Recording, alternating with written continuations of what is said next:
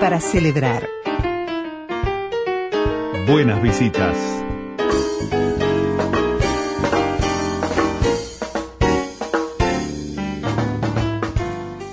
Extrañando todo, como un ciego recién.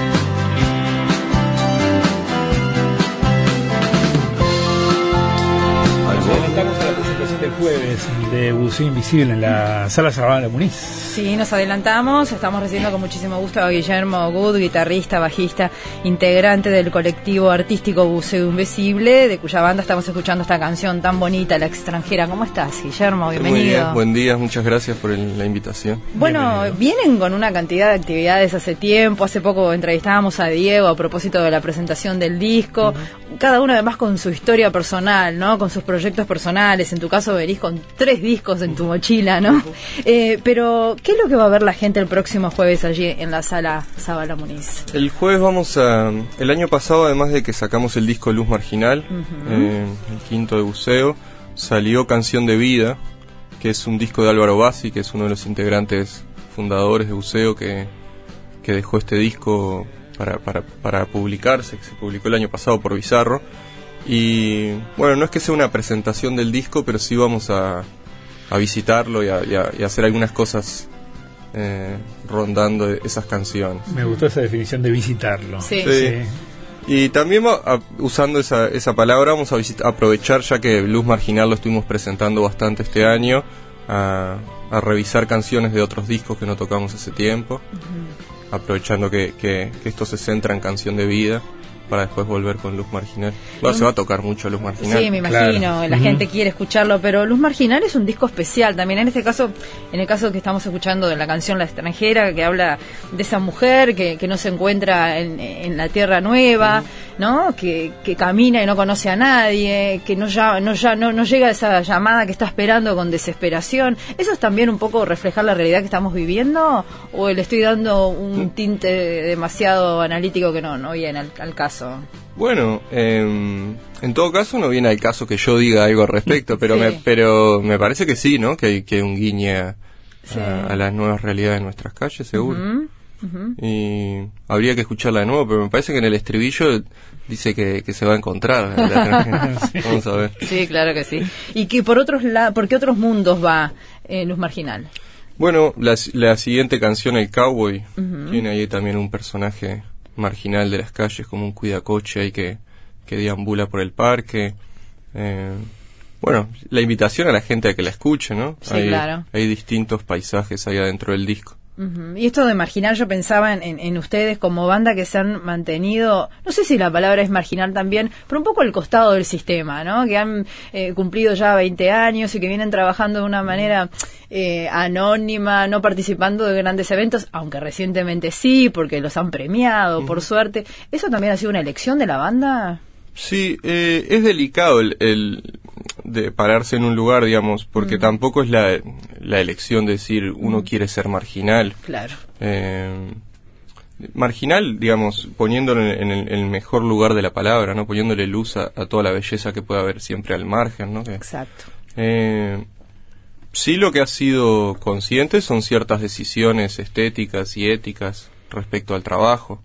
Si, si esas decisiones que se han tomado consciente en algunos casos te dejan al, al margen de algunas cosas, eh, valen la pena, digamos. Pero no es el, no es el, el querer estar ahí por gusto, digamos. Claro, pero su propio perfil se ha definido también hasta en, la, en, en el concepto que usan, ¿no? Hablamos de un colectivo, no de una banda, hablamos de muestras, no de shows, ¿no? Donde ahí se cruza eh, otras vertientes artísticas con ustedes también. Claro. Sí, eso ah, surgió completamente natural en el sentido de que cuando Buceo surgió, eh, los integrantes estaban formados por músicos, por poetas, por plásticos. Así que tuvieron que idear una muestra. Un en- formato un diferente. formato para mostrar y trabajar juntos lo que querían hacer. ¿Y eso se mantiene tan vivo hoy? Eso se mantiene, sí, por supuesto. Claro, lo que ha pasado con el tiempo es que la banda, digamos, Claro. musical, eh, ha tomado otra envergadura y, y al final, digamos, quien no puede acceder al espectáculo donde todas esas áreas se conjugan en el disco, por fuera de que el plástico trabaje en la tapa y los poetas aparezcan, eh, por supuesto que lo que llega más a la gente es, es la, la banda musical. Claro, la, la trayectoria de la banda le- les ha ido imponiendo otro formato. Bueno, ¿no? y también la, claro, y, y la Sí. banda hace unos años empezó a sacar discos y Claro. es el, puente con la gente, digamos. Pero a, a los a los amigos que nos vengan a, a escuchar el jueves van a ver que, que se trabaja, se siguen trabajando en todas las áreas. Bus Invisible no, no, no traiciona ese fue otro formato. Bueno, es que está bien. En realidad, ma- el- lo que no hay que traicionarse es a uno mismo y al grupo, sí, digamos. sí, si, sí. si mañana eh, eh, alguna de las áreas quedara vacía de gente, no habría por qué llenarla porque sí. No, claro, pero hablaste de una estética y de una ética. Una y- ética, y, sí. y- y a eso es lo que hay que hacerle honor. ¿no? Sí, claro.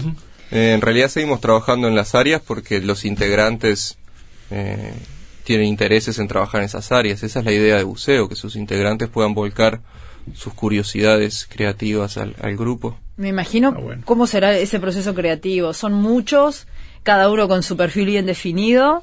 ¿Cómo surge entonces allí ese momento donde se sientan a escribir una canción, intercambian ideas, sentimientos? Eh, surge eh, muy bien, muy espontáneo. Es un, gru- un grupo humano de, de amigos con, el, con los años, muy amigos. Y, y hay distintas instancias de trabajo, digamos. Hay un par de días a la semana en los cuales la banda ensaya en cierto lugar, que está comunicado también con un, con un taller donde la gente de escenografía trabaja. Eh, después hay otro día a la semana en la cual hay unas reuniones más específicas de planear el, el próximo espectáculo y pensar cosas más... Algo así. Bien. Y, y- y esto igual le- le- les, les ha dado tiempo para la línea creativa individual de cada uno de ustedes, ¿no? Este, bueno, Diego Presa lo ha hecho, tú también has editado tus discos, eh, uno- otro de los integrantes ha editado sus poemas, ¿no? Santiago Sí, Marcelo. sí, y Sí. Marcos también. Marcos también. Eh, sí, eso ha sido también un- una revelación para mí en función de los preconceptos que uno a veces llega a los lugares, ¿no? De creer que uno, uno escucha que Mengano sacó su disco solista y eso como nos huele a que a que es sinónimo de separación. Sí, ¿no? Y en este No caso ha sido todo lo contrario. Está bueno O ese sea, ejemplo que pones, porque a veces hay bandas históricas que ves que los eh, seguidores dicen, ojo, que fulano ya está armando una banda aparte, eso quiere decir que eh, se está atajando porque se van a separar. Y sin embargo, te he escuchado también en otra oportunidad decir que lejos de eso lo, lo, lo retroalimenta en realidad por- el por trabajo com- de la banda. Por completo. Qué genial. Pasa que también hay que, me parece que el otro punto es eh, que, que no solamente es un grupo humano que trabaja en, en este oficio, digamos, que es hacer estos espectáculos, sino que es un grupo humano que es muy amigo. Y si cada uno cierra los ojos y visualiza algún vínculo con su amigo, no hay nada más que a uno le alegre que el otro esté haciendo cosas también. Y en este caso eh, es fundamental porque además también, aunque Buceo ahora está trabajando a una velocidad, no hay por qué decir ni rápida ni lenta, pero continua, Sostenida. eh, hay tiempo y espacio para que los poetas saquen sus libros y Claro, esa y misma esa- usina de creación que es el colectivo también les, su- este, los su- alimenta a cada uno su- individualmente. Por supuesto. Y en tu caso, bueno, tenés tu proyecto personal, eh, tocas en buceo, pero también tocas con Diego, cuando Diego se presenta Sí. eh, solo. Eh, ¿Cuánto ha influido Diego? eh, en ti, o recíprocamente, ¿cuánto se han influido los dos? Bueno, eh, mucho. Nosotros nos conocimos con Diego y con Marcos y Santiago, los, los poetas de buceo, a través de Hugo Giovanetti, que es un escritor, eh, que él tenía un, un taller en su casa no muy convencional. Por, por suerte no se pagaba, con lo cual se podía decir todo lo que había que decir de verdad. Muy particular Hugo Giovanetti. Sí, sí, sí. Y ahí nos conocimos, ellos habían ido al taller unos años antes. Así que, que tuve la suerte de conocer a Buceo hace muchos años, cuando yo era más, yo soy un- algunos años menor. Mm. Y así que la importancia es, es- es muy grande porque Diego es un gran compositor. Entonces ya cuando tenía yo 17, 18, 19 años fue importante conocer eh, es- esa lírica y esas canciones que, que yo emparentaba tanto con, Claro. con otros autores de otros lugares o de acá, el Darno, Dino. Eh, Y bueno, y después haberme hecho amigos de ellos y trabajar con ellos ha sido muy importante en mi aprendizaje y en, y en llevar a la práctica este, este, este oficio. Claro, que- Guillermo, pero me imagino que a la hora de, de buscar eh, el sello que te distinga de los demás no es fácil, al tener esa permanente contaminación positiva, Sí. obviamente, ¿no? Sí, yo eso no, no le tengo mucho miedo porque eh, nunca he sentido que, que las canciones que yo hago se parezcan, en este caso a las de Diego o algún otro integrante de la banda. Así que sí, sí, sí tendría miedo si, si lo hubiese sentido, digamos, si hubiese visto para dónde correr. Bien. Pero no, no siento eso en absoluto, entonces no... no es un tema en tu no lo cabeza. tengo en mi cabeza. ¿Por qué la montaña y el pez? ¿Por qué se llama así el espectáculo del jueves? Bueno, se- es un es un verso que está en, en la canción El Rosal y ahí de ahí pescamos la idea. Pero bueno, teníamos que hacer el- estas canciones de Álvaro que están en, en Canción de Vida, ese disco. Álvaro Bassi. Álvaro Bassi, fueron compuestas en México, en, en Oaxaca, en el Pacífico. Eh, así que queríamos hacer alguna guiñada interna que, que nos llevara a trabajar desde ahí y, y quienes hayan tenido la, la suerte de estar en Oaxaca o puedan googlearlo ahora van a ver que, que la montaña del pie tiene bastantes guiñadas con ese lugar en el mundo. Bien, este disco, eh, Luz Marginal, del que estábamos hablando al inicio de la entrevista, ¿viene a consolidar una etapa? ¿Viene a cerrar, digamos, un trabajo de años? ¿O es el inicio de una etapa diferente? ¿Marca Sí. un mojón en la carrera de ustedes o no? Es No una sé. buena pregunta. Sí, s- claramente ahora que me haces la pregunta me doy cuenta que no lo pens- no pensamos en esos... No, está bien, no, Sí. no lo pensamos en esos términos. Ajá. Lo que sí ahora que me decís es el segundo disco, el anterior, el cuarto se llama El Pan de los Locos, que grabamos todos juntos en vivo. En ese sentido sí consolida ese... No quiere decir que el próximo tenga que ser así, pero sí consolida una forma de trabajo a la hora de grabación que nos resultó interesante y que me parece que esta vez dado que era la segunda vez que lo hacíamos así, nos salió mejor todavía. Que fue preparar mucho las canciones previo y después ir a grabar todos juntos a la vez, lo cual eso rescata el espíritu de un grupo humano haciendo algo en vivo, digamos, ¿no? que es distinto si cada uno lo hace por, por trozos. Claro. En ese sentido, sí.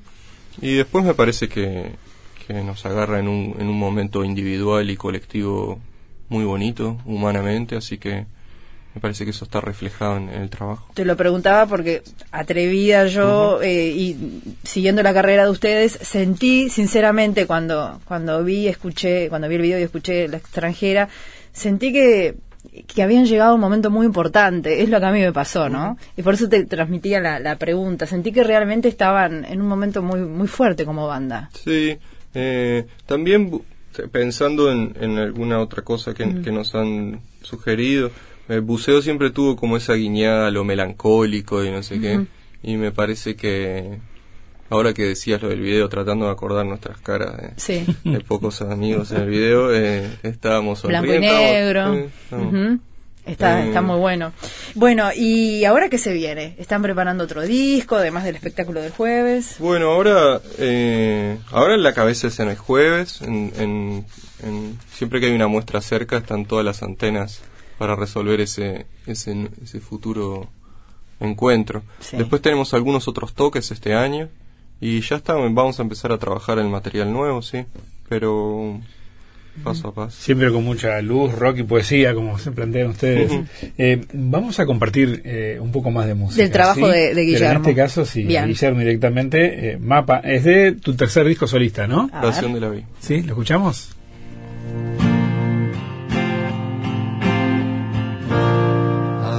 Dónde te acerca camino que te aleja sí de todo sí. A dónde te acerca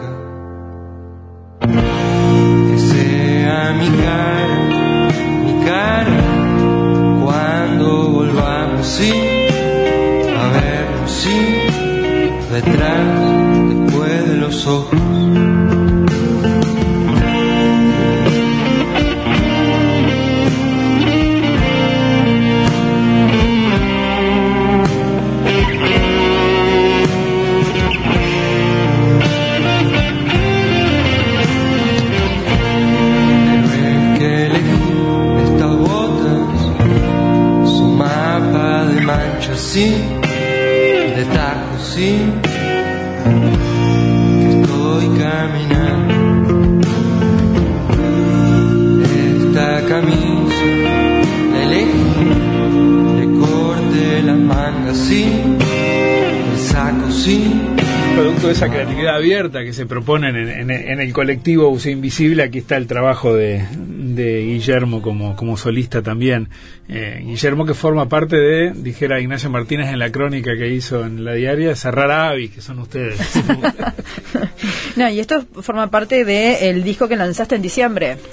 Que Eh, grabaste en diciembre. Grabé en 2018. diciembre, salió ahora en marzo. Bien. Se llama Oración del Abismo. Oración del Abismo. Y estoy, estoy cont- muy contento con, con cómo Lo grabaste con Ariel Iglesias, eh, con Pablo Gómez, bueno, varios músicos, ¿no? Reconocidos Sí. en el estudio El Cuarto Tabela. Sí, y algunos de esos músicos, eso es lo lindo del colectivo, eh, tanto Pablo Gómez como Jorge Rodríguez Rearden trabajan en, son integrantes de Claro, Buceo claro.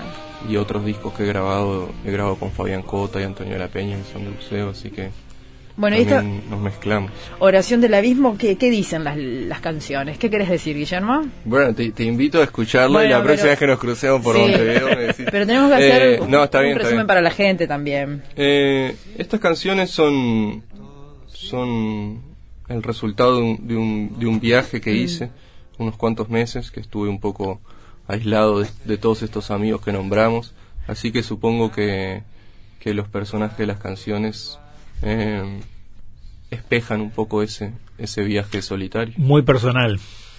bueno, eh, si, si, si son relativamente aceptables las canciones, tienen que poder espejar el corazón de Claro, otro humano, pero ve- veamos si es así. Sí, totalmente. Bueno, y también lo vas a estar presentando, este disco. Yo lo presenté ya en el Centro Cultural de España Bien.